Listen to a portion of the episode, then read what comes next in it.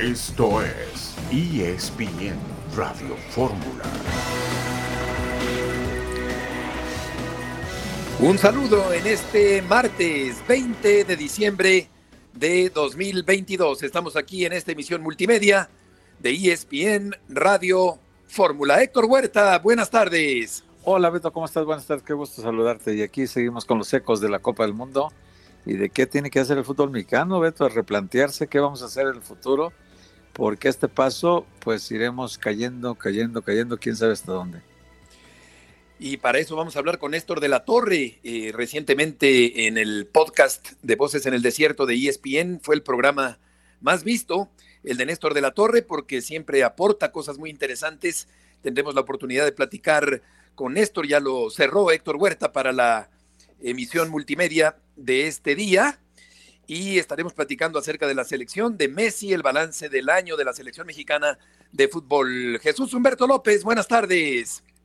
Hola Beto, ¿cómo estás? Buenas tardes. Un abrazo también para Héctor Huerta, amigas y amigos de ESPN Radio Fórmula. Pues sí, seguimos eh, anonadados, yo al menos, al menos con las manifestaciones multitudinarias la celebración de la Argentina con la obtención de la Copa del Mundo y que se van a seguir reproduciéndose eh, a, lo largo de lo que resta de este 2022 y seguramente durante mucho tiempo a lo largo del 2023. Pero también con la grata noticia de que un futbolista mexicano, bueno, son dos, pero me da más gusto en el caso particular de César Montes, que estará en España, que estará en la liga y eso es una buena noticia para él, desde luego, pero también para la selección mexicana de cara a lo que comentaba Héctor, de lo que se tiene que hacer de cara al Mundial 2026. Correcto, eh, tienes mucha razón.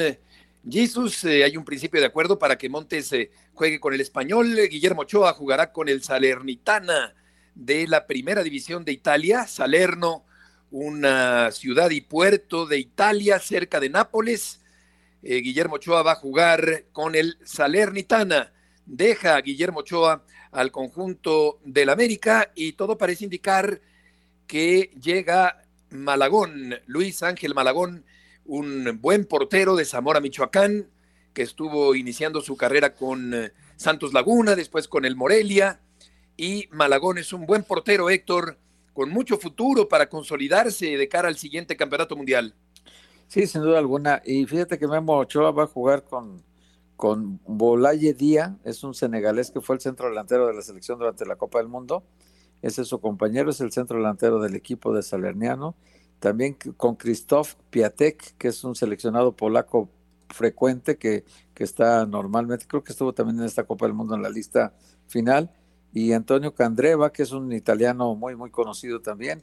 Así que es un equipo que está a media tabla, lugar 12, Beto no es un equipo que vaya a descender aparentemente, está en el lugar 12 con 17 puntos, lejos del Cremonese que lleva 7, el Sampdoria que lleva 6 y el Elas Verona que lleva cinco. Entonces, aparentemente no va un equipo que va a descender, Ochoa, porque esa mala suerte tuvo en varios equipos españoles y también en, italianos que iba prácticamente, no franceses, que iba prácticamente a, acompañarlos al descenso, ¿no? En este caso parece que cuando menos en este año, el Salernitana parece que está salvándose y lejos del descenso. Correcto, eh, un equipo no de los más importantes, allá en Italia y recala ya con su veteranía el portero Guillermo Ochoa. Ya sabemos que el portero tiene posibilidades de jugar más tiempo, digamos, que el jugador de campo, aunque hay porteros que consideran que el portero también es un jugador de campo, pero el punto es que eh, Ochoa va a jugar en Europa y vamos a ver cómo se eh, cubre el hueco enorme, el hueco importante, es indiscutible, que deja a Ochoa en la portería del conjunto del América. Y estaremos platicando también, Jesús, con respecto a Messi, el legado de Messi, la trayectoria de Messi, el título conseguido en el Campeonato Mundial de Qatar. Los números son extraordinarios, desde luego, los vamos a desmenuzar, vamos a platicar de, la leyenda en la que ya se ha convertido Leo Messi con levantar la Copa del Mundo de la FIFA. Eh, es, es un privilegio estar viviendo estos momentos, Beto, la época de Leo Messi en el fútbol mundial. Totalmente de acuerdo, Jesús. Vamos a la primera pausa y volveremos enseguida.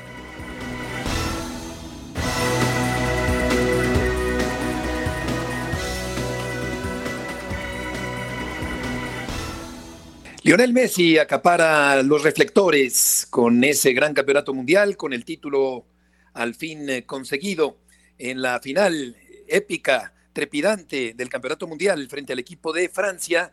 Y vamos a platicar sobre la figura de Lionel Messi el día de hoy. Mauricio Pedrosa está en la línea. Mau, qué gusto saludarte el día de hoy. ¿Qué lugar consideras que ocupa Messi entre los grandes eh, de la historia del deporte a nivel internacional? El mejor futbolista de todos los tiempos. Me alegra muchísimo escucharte y saludarte, Beto, a todos. Un gran, un gran abrazo. Eh, Messi ganó todo lo, en lo que compitió. Messi dominó todas las competencias en las que participó y su longevidad lo termina distinguiendo de, otros futbolistas, no nada más la duración, es el dónde y qué calidad de carrera tuvo y ha tenido durante los últimos casi 20 años. Eh, ha tenido hazañas irrepetibles como conseguir más de 90 goles en un año calendario, o en un año futbolístico, mejor dicho, entre, entre agosto y mayo. Eh, el sextete con el Barcelona eh, reinventó además una era en la cómo se jugaba el fútbol. El, el, el, gran Barcelona, ganador de todo, tuvo como eje central la figura de Messi. Entonces, cuando el mejor club de todos los tiempos tiene una figura fundamental, un sol en el que se mueven alrededor suyo todos los planetas y gravitan en, en dimensión a su peso gravitacional, lo convierte en una figura no nada más ganadora, sino determinante y, transformativa. Messi cambió el fútbol para siempre, así como también lo hicieron Pelé, Maradona, Cruyff, pero nadie de ellos durante tanto tiempo dominaron su deporte en un nivel de excelencia que para mí es irrepetible. Yo sí creía, yo sí creía que para que Messi redondeara el título de manera eh, incontestable, sí tenía que levantar la Copa del Mundo. Porque al final del día es el trofeo más importante para el fútbol. Y ahora que lo ha hecho, en mi entender, ha eliminado cualquier duda que existiera todavía en su camino. Sí, un jugador que tiene, que lo tiene todo, un jugador completísimo, un jugador total en el mundo del fútbol, que por momentos parece caminar, pero cuando, o camina de hecho, pero mientras camina piensa y está leyendo el partido, está analizando el partido, listo para intervenir cuando el balón se acerca a Mau a su, a su radio de acción y entonces recibe la pelota y crea y organiza y define partidos. Eh, a diferencia de hace unos ocho o diez años, ¿cuáles consideras que son las características actuales de un Lionel Messi maduro y campeón del mundo? La primera es a la que tú hacías ya referencia. Es, es un futbolista que lee el partido mejor que nadie. Eh, es un pasador ahora letal. Messi era un definidor letal, ahora se convirtió en un pasador letal. Y el gol que hace contra, contra Países Bajos, el, el, el pase que le pone a Nahuel es una visión que fue adquiriendo durante el tiempo. Porque esa es una de las grandes virtudes de Messi. Messi tiene varias carreras. Messi tuvo la carrera del extremo, después tuvo la carrera del el futbolista que Guardiola convierte a un falso 9 alejándolo de la banda. Eh, después tiene la carrera de goleador, tiene la carrera de 10 y hoy tiene la carrera de una nueva posición y una nueva zona en la cancha. Alex Pareja, nuestro compañero, lo define muy bien cuando él habla de la zona Messi, en donde nadie hace lo que él hace. Entonces, creo que al día de hoy, Messi ha encontrado una manera tiempista, una manera de lectura de partido que combina lo de muchos otros grandes jugadores, Beto, porque estarás de acuerdo que nosotros vimos en esa era de Messi a jugadores como Xavi y Iniesta y decíamos, esta forma de espejear, ¿no? De saber qué hacer sí. con la pelota antes de tener la pelota. Messi lo fue adquiriendo, pero Messi también tuvo, una vez que adquirió esa capacidad de lectura con su educadísimo y obediente pie izquierdo, y el derecho también es un poquito más rebelde, pero el obediente el pie izquierdo, encuentra espacios que muy pocos futbolistas ven. Y él está hoy en día en esa, en esa etapa de su carrera. Claro, cuando el partido le requiere un gol como el de Julián Álvarez en el partido contra Croacia, que jala un central hasta la línea lateral y va arrastrándolo. Hay 15 años de diferencia entre Guardiola y Messi. Y Messi todavía tuvo esa potencia física para definirlo. Por eso tú, tú le dijiste, ver, es un futbolista total. Todo lo hace y todo lo hace bien además. Oye, Mau, este, para involucrarnos en el tema de, de, de si es Messi el mejor atleta que ha habido en la historia de los deportes en el mundo, eh, yo te diría, eh, pienso primero que en el fútbol ni siquiera es el, el, número uno en la percepción general, ¿no? Como es el caso de Mohamed Ali en el box, dice uno, bueno, pues Mohamed Ali es, es, el, el, que prácticamente la cumbre del boxeo está representada en él, ¿no? Y digamos que también Michael Jordan, con todos los aseguros que pudieran darle ahorita, pero pues Michael Jordan sigue estando un escalón arriba de todos, ¿no? Y, podríamos así hablar de Michael Phelps, tal vez en natación, y así no, cualquier deporte eh, lo podemos así involucrar. En el caso de Messi, yo por ejemplo pienso que Pelé es el mejor de todos los tiempos, pero en el caso de Messi, ¿lo podríamos comparar así con Jordan, con Mohamed Ali, y pensar que podía estar arriba de ellos? Está muy difícil esa, Héctor, pero, pero creo que sí, por un factor que leí el otro día, no, no, no es una teoría mía, no voy a agenciar una idea que no es mía, es de, un, periodista, eh, Ian Wright, de un medio que se llama y me pareció muy interesante su concepto por el, el cual él sí afirma que Messi es el mejor atleta de todos los tiempos. Dice simplemente que porque su campo de competencia es mayor. El fútbol, soccer es el deporte más practicado en el mundo. Entonces, tu, tu campo de competencia, el número de personas contra las que compites, el pool de personas contra el que compites es mucho más amplio. No es absolutamente debatible. Después vienen los elementos eh, eh, cuantitativos y cualitativos. Los cuantitativos no los podemos debatir, ¿no? Los 42 trofeos que ha ganado, los balones de oro, el número de goles en un solo año futbolístico, eh, los el, el, el, tener medalla olímpica, medalla sub-20, título olímpico, título sub-20, título de Copa América, título de la finalísima, título mundial, eh, las Champions League que ganó. Eh, es, bien difícil comparar eso entre futbolistas. Y luego entre otros atletas, sí creo que caemos en un terreno en donde cometer una injusticia es bien fácil, bien, bien sencillo. Pero bajo ese argumento de que simplemente el fútbol es el deporte más practicado, por lo tanto su ángulo de competencia es el más fuerte, es uno de ellos. Yo vuelvo a la longevidad, al tiempo en el que Lionel Messi ha sido eh, para la mayoría el mejor eh, futbolista del mundo. ¿no? Estamos hablando de casi, o sea, son mínimo 15 años de excelencia.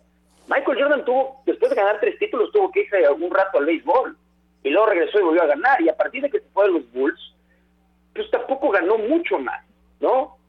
Tom Brady es, es, el mejor jugador de fútbol americano de la historia porque también tiene 20 años dominándolo y hoy estamos empezando a ver su caso. Entonces, es bien difícil. Yo sí creo que podemos poner un, un, un, podio de atletas para no ser tan injustos. Y si existe un podio, yo lo incluiría ahí a Messi, contra cualquier otro atleta de cualquier otra disciplina, de cualquier otra época. Hola Mau, ¿cómo estás? Me da mucho gusto saludarte. ¿No te parece que eh, dentro del ejercicio que estamos haciendo de desmenuzar la, la, figura de Lionel Messi, que ya consideramos muchos el mejor de la historia, aunque sería un tanto cuanto injusto eh, si nosotros o si un servidor no tuve, tuve la fortuna de ver a Pelé, por ejemplo, pero sí vi a Diego Armando Maradona, pero dentro de, de, lo que hemos comentado, ¿no te parece muy importante también el aspecto externo, la personalidad? De este deportista, de este futbolista, eh, su bajo perfil, el hecho de que haya cuidado su figura, su imagen, de que si bien es cierto, tuvo por ahí un problema de carácter hacendario con, con eh, Hacienda ya en, España, eh, un problema fiscal evidentemente que le costó muchísimo, pero el hecho de haber cuidado su familia, su entorno, sus amigos y que haya estado fuera precisamente de estos aspectos que a diferencia de otros muy específicos, pues cayeron y han denostado quizá un poco su figura y su imagen. Sí, pero yo también he tenido y tengo a la fecha una admiración inmensa por Diego Armando Maradona, pero pues también sé lo que hizo Maradona fuera de la cancha y no es nada de admirarse, pero eso, yo traté de que eso no pervirtiera mi percepción del Maradona futbolista. Yo sí, sí creo que este es un tema en el que vuelve a la conciencia de cada quien. Vamos a este ejemplo. Los electores del Salón de la Fama de la NFL nunca toman en cuenta lo que haya hecho un jugador fuera del terreno.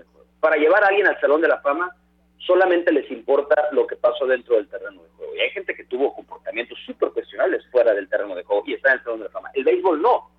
El béisbol, y no estoy hablando nada más por eh, aquellos que, dieron positivo o que incluso se sospecha nada más que utilizaron sustancias prohibidas, pero hay peloteros. Kurt Schilling, por ejemplo, que es de un pensamiento de, de, de ultraderecha radical, ¿no? Tiene todos los méritos deportivos para estar en el Salón de la Fama, pero no está porque el comité de electores toma eso en cuenta para decir, yo no quiero un cuate de esos en el Salón de la Fama.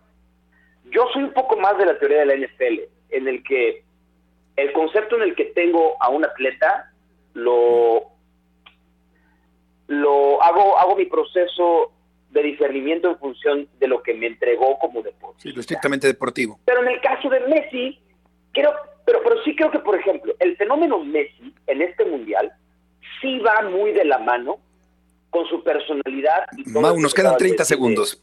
Es, claro, de, de, que es además un buen tipo y una buena persona. Sí creo que en el caso de Messi le ayuda mucho.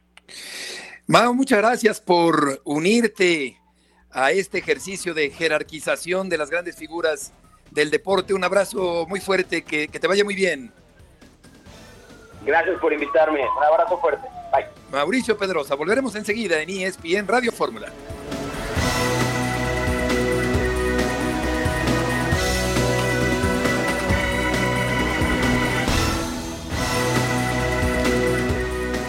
De regreso en esta tarde en ESPN Radio Fórmula, yo no me atrevería a afirmar contundentemente que Messi es el mejor deportista de toda la historia.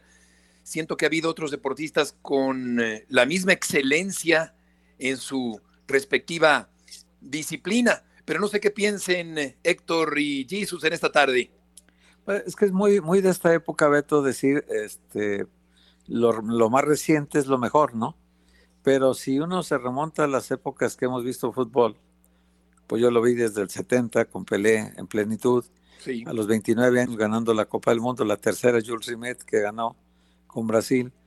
Y, y, bueno, pues yo me quedo con Pelé sin duda alguna porque, porque mi recorrido, digamos, en tiempo de, de ver a deportistas, a futbolistas en este caso, pues sí, sí es muy larga, ¿no? Y ahora comparado con los demás atletas, sí yo creo que hay una distancia muy grande entre lo que fue eh, Michael Jordan, por ejemplo, que creo que sigue siendo una de las cumbres del deporte a nivel, a nivel mundial. Y, y bueno, pues también, también el caso de Mohamed Ali, ¿no? que también cubrió una época de oro para el boxeo mundial y, y también es un, en su, en su deporte es un referente obligado, ¿no? Entonces yo sí creo que en esa parte Messi, que no es ni siquiera de su deporte el mejor para toda la gente, sino que es para mucha gente el mejor, sobre todo para la gente joven como Mau. Eh, para la gente joven dirá, eh, eh, su pleito está entre Cristiano Ronaldo y Messi, y el fútbol se extiende mucho más atrás, Beto, porque pues hablamos de Pelé, pero en una época donde también estaba Beckenbauer, eh, estaba, no sé, jugadores que a lo mejor antes de ellos, Eusebio, el portugués, que también se habló de que era una de las grandes figuras del mundo, y pásate por Johan Cruyff, ¿no? que fue en los principios de los setentas, eh, fue tricampeón con el Ajax de la Copa de Campeones de la, UEFA, y así nos podemos seguir eh, un recorrido más largo hasta llegar a Maradona, y luego de Maradona pues ya viene Messi, ¿no? Pero yo creo que ni Messi es dominante en su deporte. Jesus. Bueno, me parece que, me parece que siendo justos, eh, caemos en un error a la hora de hacer comparaciones. Eh, y, y, incluso de atrevernos a decir quién es mejor y quién es quién es el que queda en segundo lugar o tercer lugar. Creo que pues, eh, es, es, es, quizá una pérdida de tiempo eh, dedicar algunos segundos o algunos minutos para, para, para, establecer algo que me parece es eh, total y absolutamente eh, subjetivo, ¿no? Es de gustos de cada quien. Ahora, hablamos de números, hablamos de temas muy en concreto, eh, números duros, reales, estadísticos. Bueno, ahí, ahí la, la, referencia es clara, concreta y definitiva. Leo Messi, por mucho, se ha convertido en el gran ícono del fútbol. Y también me parece injusto que nos metamos en otros deportes, en otras disciplinas, porque son circunstancias, condiciones y hasta épocas completamente diferentes. Cuando se, se va a hablar o cuando se habla de fútbol, se habla de Messi, cuando se va a hablar de este deporte en el futuro, aquí, allá o donde sea, Messi es referente. Y, y yo creo que ahí queda la, la, figura de este grandísimo futbolista que por supuesto lo es y que todavía eh, va a tener algún tiempo para, para alcanzar algunas otras eh, metas, objetivos que creo que serán los pocos, porque ha ganado absolutamente todo. Así que, pues, eh, nos encanta hacer comparaciones y yo creo que no hay que comparar lo incomparable, Beto y Héctor. Y siempre es interesante escuchar a un hombre de fútbol, Néstor de la Torre. Néstor, te saludamos, Héctor Huerta, Jesús Humberto López y Heriberto Murrieta. ¿Cómo te va? ¿Qué tal, soy Murrieta? Aquí con el gusto de saludarte. Igualmente, Néstor, ¿cuál es la primera decisión que se debe tomar para buscar un mejor futuro del fútbol mexicano después del fracaso en el Campeonato Mundial? La primera decisión, pues yo creo que la primera y la que realmente debe suceder es el compromiso de todos los dueños para realmente hacer un proyecto, un proyecto que tenga realmente fondo y forma y que no sea nada más interés a corto plazo, que no importen los cotos de poderes dentro de la federación y que realmente se esté buscando eh, la mejoría del fútbol mexicano. Mientras no exista el compromiso real de todos de mejorar el fútbol y no tener eh, esa prontitud de resultados y, regreso comercial, creo que, que ese es el primer paso, porque todo lo demás entonces nomás vamos a jugar a que nos den a tole con el dedo la federación. Hola Néstor, ¿cómo estás? Te saludo con mucho gusto. ¿Y si crees que ocurra eso tú conociéndolos bien a todos los actores eh, que participan en, en el fútbol mexicano? ¿Crees que de veras den un paso firme hacia un proyecto serio y no se queden nada más con paños calientes para curar un poco la herida? Señor Huerta, buenas tardes. ¿Cómo estás, Néstor? Mira, este, eh, creo que está llegando el momento en que realmente eh, hay que tomar decisiones fuertes, porque la gallina de los huevos de oro se está acabando. Ha bajado la gran competencia que tienes en las televisoras y las ofertas que tienes de poder ver eh, en las diferentes plataformas, los espectáculos y deportes, eh, tienes que preocuparte de que sea de calidad porque está bajando. Y si no toman una decisión clara que a futuro les beneficie, eh, creo que el fútbol mexicano va a seguir decayendo en las ofertas. Ahorita platica con los niños, platica con los niños, oye, ¿a qué equipo le vas? Muy poquitos te dicen que es un equipo mexicano. Casi todos te dicen, este, no, pues este, el Real Madrid, no, pues eh, algún equipo extranjero porque ya lo pueden ver por televisión y, conocen, ahora conocen todas las figuras mundiales de todos los equipos. Sí. En, el mundial veías niños de 8 o 12 años que te decían, este es este, te decían, y, y el álbum ya lo junté y conocen a todos. Entonces, sí es para preocuparse y sí es para tomar cartas en el asunto realmente y que ya se dejen sus pleititos de quién maneja la federación, si, está el grupo o el otro grupo, y realmente vean por un futuro futbolístico. El fútbol nos va a dar para lo comercial, no lo comercial para el fútbol. Hola Néstor, ¿cómo estás? Buenas tardes, te saluda Jesús Humberto López. Hablando de grupos, hablando de, de, de, estos eh, personajes que están manejando el fútbol mexicano y de suyo, pues lo han hecho desde hace mucho, mucho tiempo. ¿Quién pudiera ser eh, el hombre, quién pudiera ser el personaje que pueda eh, unir, que pueda cohesionar, que, que, pueda establecer la estrategia para que estos grupos, que cada uno de ellos persigue sus propios intereses, pues se tomen de la mano y, que puedan jalar parejo y que vayan de frente y que no se estén jalando los unos a los otros, criticándose los unos a los otros o investigándose los unos a los otros para denostar el trabajo y, que, puedan callarse o, se puedan eh, enmudecer ciertas expresiones que ya hemos visto han ocurrido y, que pues lamentablemente eh, favorecen eh, que estos resultados que hemos vivido en la Copa del Mundo pues se sigan manifestando. ¿Qué tal, señor López? Buenas tardes. Mira, este, John de Luisa es el que tiene ese trabajo. Totalmente es de John de Luisa el poder. Ojalá pueda eh, llegar a, conjuntar eh, intereses ideales y, hacer un plan general. Ojalá pueda. porque la realidad que el presidente es el que tiene el que tiene ese poder y el que se sienta con ellos cada vez y el que negocia y el que reparte y, el que acepta y no acepta aunque los otros eh, mandan la realidad es que él tiene ese poder. Todo el trabajo del lobby que tiene que hacer es importante. Eh, conozco a John de Luisa y es una persona eh, que tiene la capacidad para poder negociar. Es empático, eh, utiliza firmeza en sus momentos, aunque en estos últimos tiempos creo que la directriz que han manejado con la selección, hablando de directriz, hablando como institución, hablando como imagen, no me ha gustado. Oye, Néstor, ¿y qué fue lo que provocó que al final tuviéramos este desenlace en la Copa del Mundo, que un retroceso de de 44 años de que el equipo siempre había calificado. Eh, ¿cómo, cómo, ¿Cómo ocurrió que llegamos a esto?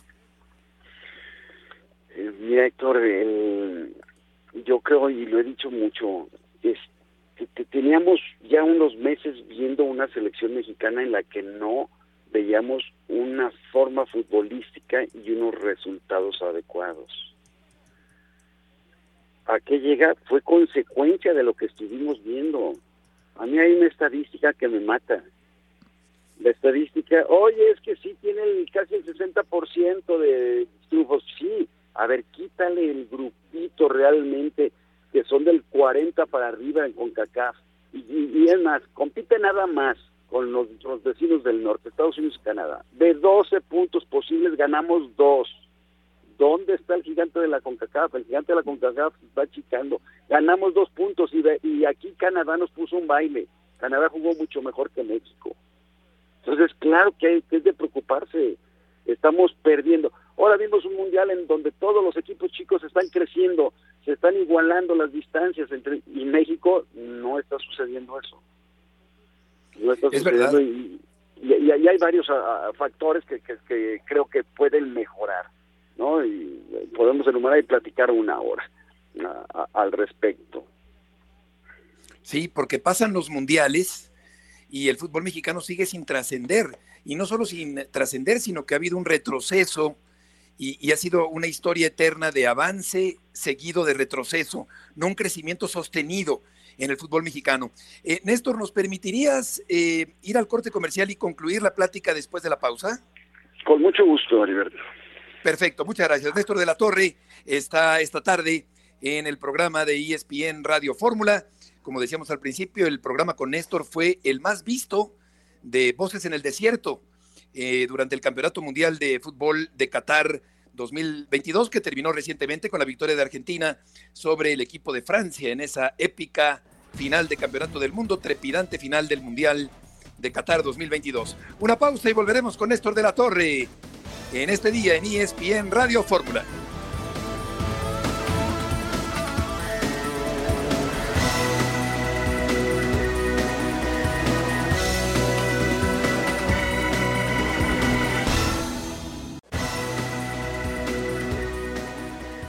Reconocer que en, este Mundial de Qatar 2022 fallamos en obtener nuestro primer objetivo, que era pasar al cuarto partido definitivamente eh, no logramos lo que la afición esperaba y lo que la afición merecía. En los próximos 60 días se hará un análisis a profundidad de todo el trabajo de selecciones nacionales. Es un fracaso porque no conseguimos un tercer gol anoche. Ese es el verdadero eh, motivo. Estuvimos a un solo gol y eso es lo que tenemos que entender, qué cosas diferentes podemos hacer para que eso no vuelva a suceder. Como responsables del área de la dirección de selecciones nacionales, a, este, a tener que mostrar la vergüenza profesional que tenemos. Obviamente le hemos fallado al gremio, a todo el gremio del fútbol mexicano, le hemos fallado a nuestras familias, le hemos fallado a quien creyó en nosotros, pero sobre todo a la afición y a nuestro país. Todos son culpables, ¿no? todos tienen parte de alguna culpa unos por no saber proyectar, otros por no saber eh, dirigir, otros por no saber asumir las responsabilidades. Creo que todos somos parte de, un fracaso. Digo, son muchísimas cosas que tienen que cambiar, muchas cosas que hay que mejorar en el fútbol mexicano, en todos, eh, no solamente eh, los directivos, sino como te digo también los jugadores, a veces también cambiar muchas cosas, la manera de ver el fútbol, la manera de, jugar los partidos aquí en la liga. Eh, como te digo, a veces nos relajamos, entonces creo que no solo es cambiar ellos, sino también cambiar nosotros los jugadores. No es necesaria una renuncia, René, porque las presidencias son por ciclos mundialistas. Entonces, ahora termina este ciclo mundialista y los dueños van a tomar la decisión si continúa o no este proyecto. Pero en ese sentido, eh, no es necesaria una renuncia. Las voces de John de Luisa, Jaime Ordiales, Víctor Manuel Bucetich y Jesús Gallardo, lateral de la selección mexicana de fútbol. Eh, seguimos con Néstor de la Torre en esta tarde. Eh, el tema eh, que me parece importante también es la conexión entre la liga y la selección. Te preguntaría, Néstor, si bajar el número de extranjeros, modificar el benévolo sistema de competencia y regresar el ascenso y el descenso, ¿qué tanto serviría eso para empezar a mejorar la situación? Como dijiste, para empezar, para empezar a mejorar la situación, yo sí creo que esos tres factores pueden ayudar. Pero que no sea el atole con el dedo. Que no nos vayan a dar eso y que digan que ya con eso ya hicieron. La realidad eh, eh, está fuerte y la, y la realidad la tenemos que enfrentar. ¿Qué nos está pasando y a dónde tenemos que ir? Y entonces, eh, volvemos a esa integración de intenciones para realmente mantener algo y, no en dos años lo estén moviendo. Realmente mantenerlo y no que después piensa eh, los intereses particulares. Mira, Humberto, cuando hice el proyecto fue en 2009 y se terminaba exactamente con este mundial. Exactamente, 2009, niños de 12 años que hubieran pasado por todas las elecciones y que tuvieran de menos 300 partidos internacionales. Y que hubiera un sistema de fútbol unificado en todas las elecciones para que dentro de las características y cualidades que tiene el mexicano se pudiera hacer un sistema favorable con las metodologías indicadas para poder con sus variantes, pero con las metodologías indicadas y, yo te digo, para ese, este, yo hablé con mucho con Alfredo Pena, con el señor Bartorra, con el Guaro Real, con el Frank Flores, con gente que se juntaba a ver eso, no era el que nosotros como Dios, no, personajes del fútbol mexicano que realmente tienen una historia, Marteloto también cooperó mucho de Monterrey, este, había un grupo de directivos o exentrenadores con conocimiento para poder llegar a eso. yo sigo pensando que debe de tener un sistema futbolístico la selección y no que el entrenador sea el que le venga a dar la personalidad. No puedo creer que llegue el Tata y diga que la federación nombra un nuevo director de selección y diga, yo a él no le voy a hacer caso. Yo, es más, si, si no, mejor me voy este, si no me dejan al que yo quiero, no. Ahora resulta que el gerente manda al dueño. Creo que ese miedo que a rato se vuelve pavor contra jugadores y entrenadores, este, ha dejado al fútbol en circunstancias en que el que está en el momento es el que pone todo.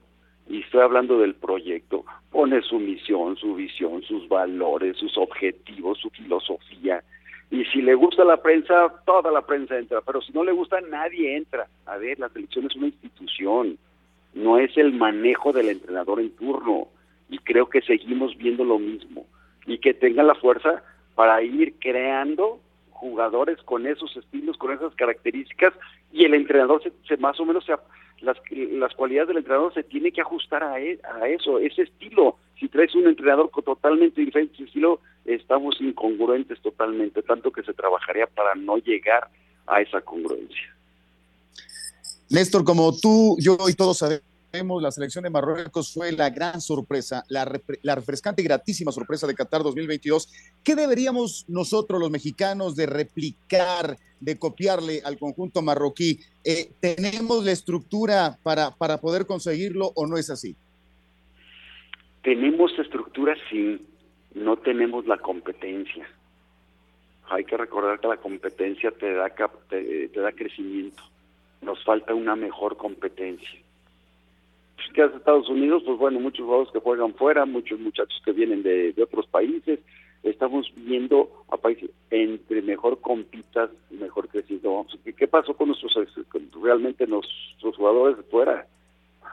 No jugaban más que uno y otro a ratos. Esa es la gran competencia no podemos decir que el fútbol mexicano nos está dando para poder levantarnos en nuestro nivel futbolístico. Tenemos que tener mejor roce y mejor competencia.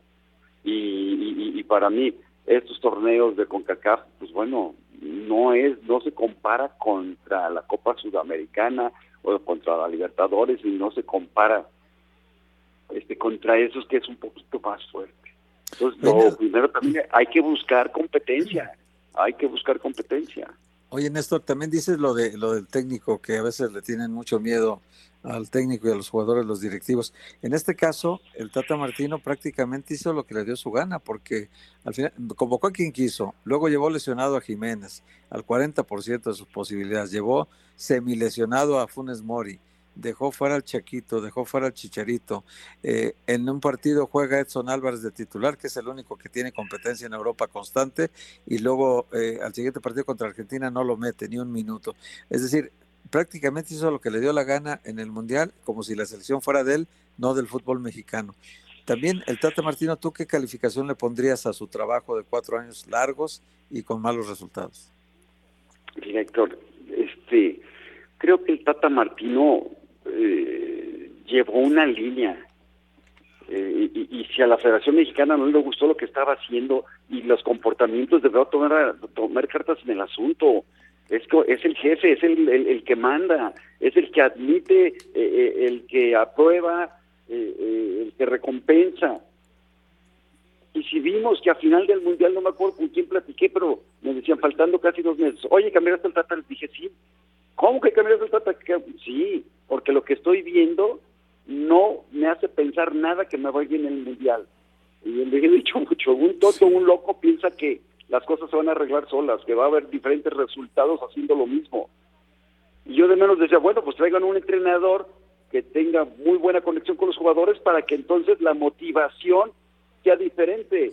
Ya creo que los jugadores habían llegado a un lugar en que sabía quién jugaba, quién no, quién estaba era de los consentidos o no consentidos, sino de los que le llenaban el ojo al técnico.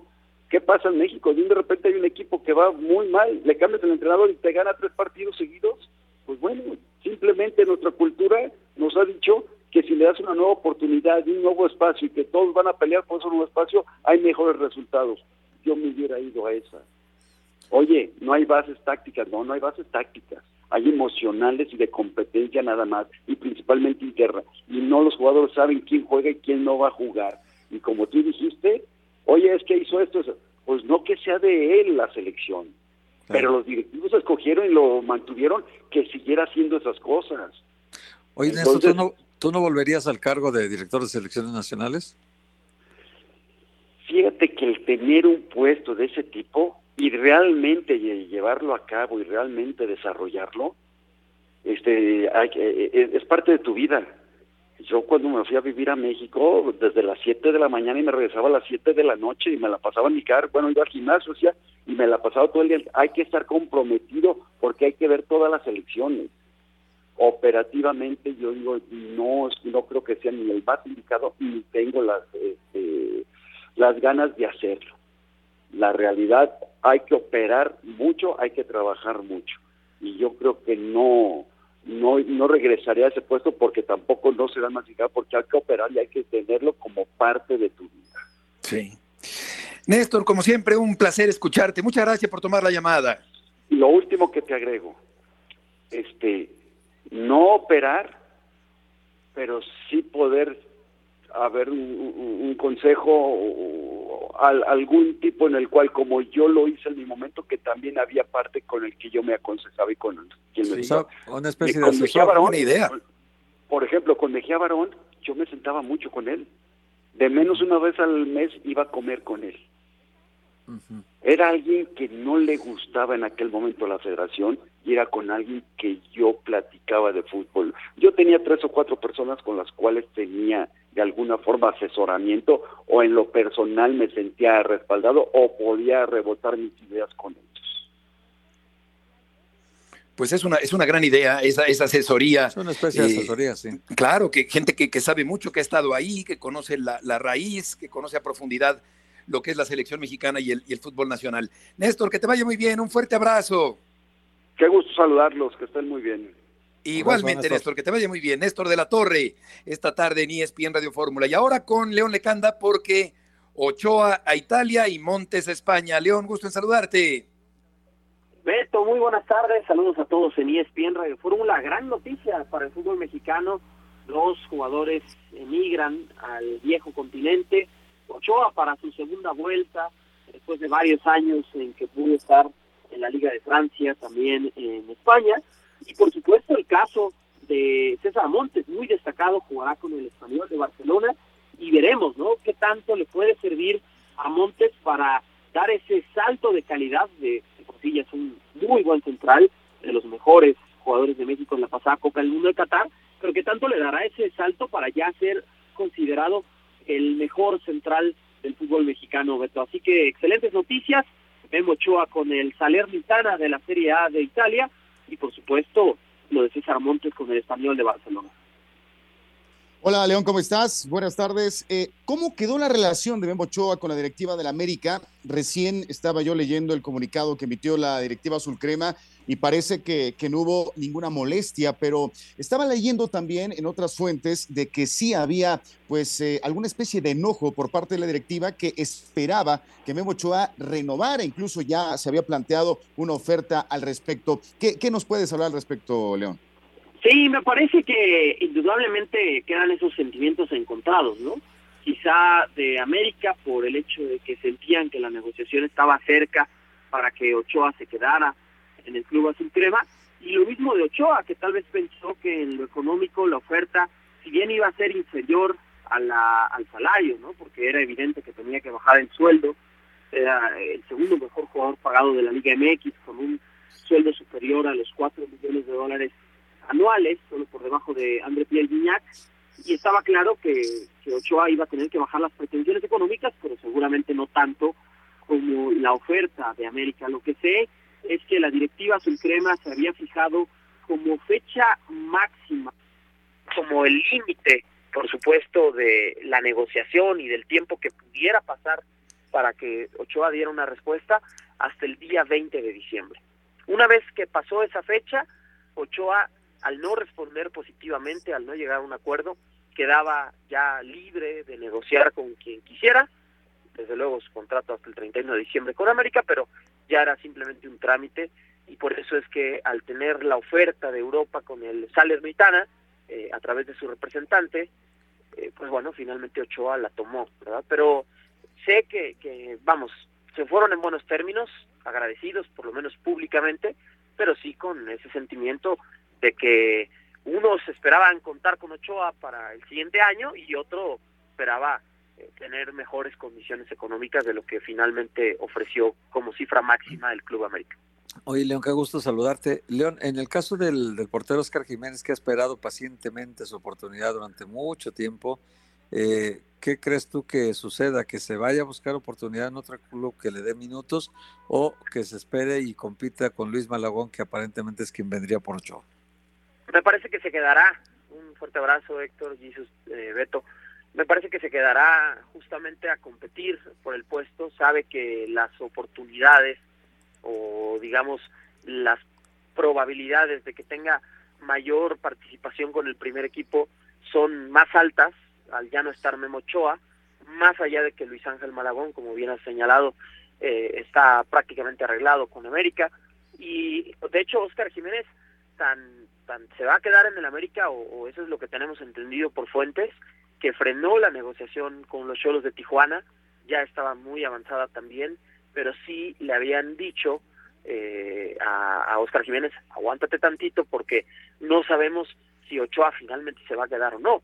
Es decir, si Memo Ochoa renovaba con América, Oscar Jiménez inmediatamente tomaba la alternativa para ir a Tijuana, ya como un reemplazo natural de, de Jonathan Orozco y en el caso de que Memo Ochoa no aceptara la renovación de América y saliera, como es el caso, entonces para él es importante la posibilidad de quedarse. Y me parece que así será para Fernando El Tano Ortiz. Yo creo que Oscar Jiménez será el titular en el inicio del clausura 2023 y Luis Ángel Malagón, al llegar como refuerzo y como un chico con mucho futuro, pero al final no deja de ser un chico apenas eh, con sus primeras temporadas en la máxima división, será quien tenga que competir por el puesto titular. Fíjate, yo, yo hubiera pensado que es al revés, pero bueno, vamos a ver eh, si Jiménez termina siendo el, el, titular. Querido León, gusto en saludarte y gracias por la información. Muchas gracias a ustedes, felices fiestas a todas las personas que nos están escuchando. Igualmente, buenas tardes, León. Bueno, Montes ya no puede crecer más porque mide 1.91, este gigantesco defensa central que hizo un buen papel, creo yo, eh, con la selección mexicana, junto con Gallardo, con Chávez, con Ochoa, con Alexis, eh, dentro de lo rescatable, digamos, de la selección mexicana de fútbol en este campeonato mundial. Y vamos a ver si Malagón eh, se va a la banca eh, y se queda Jiménez como titular con el equipo del América en el próximo torneo. Estamos llegando al final del programa del día de hoy. Les agradecemos mucho que nos hayan acompañado en la emisión multimedia de ESPN Radio Fórmula. Héctor, Jesus, buenas tardes, que les vaya muy bien, hasta mañana. Buenas tardes, abrazo. Saludos, buenas tardes, fuerte abrazo. Buenas tardes.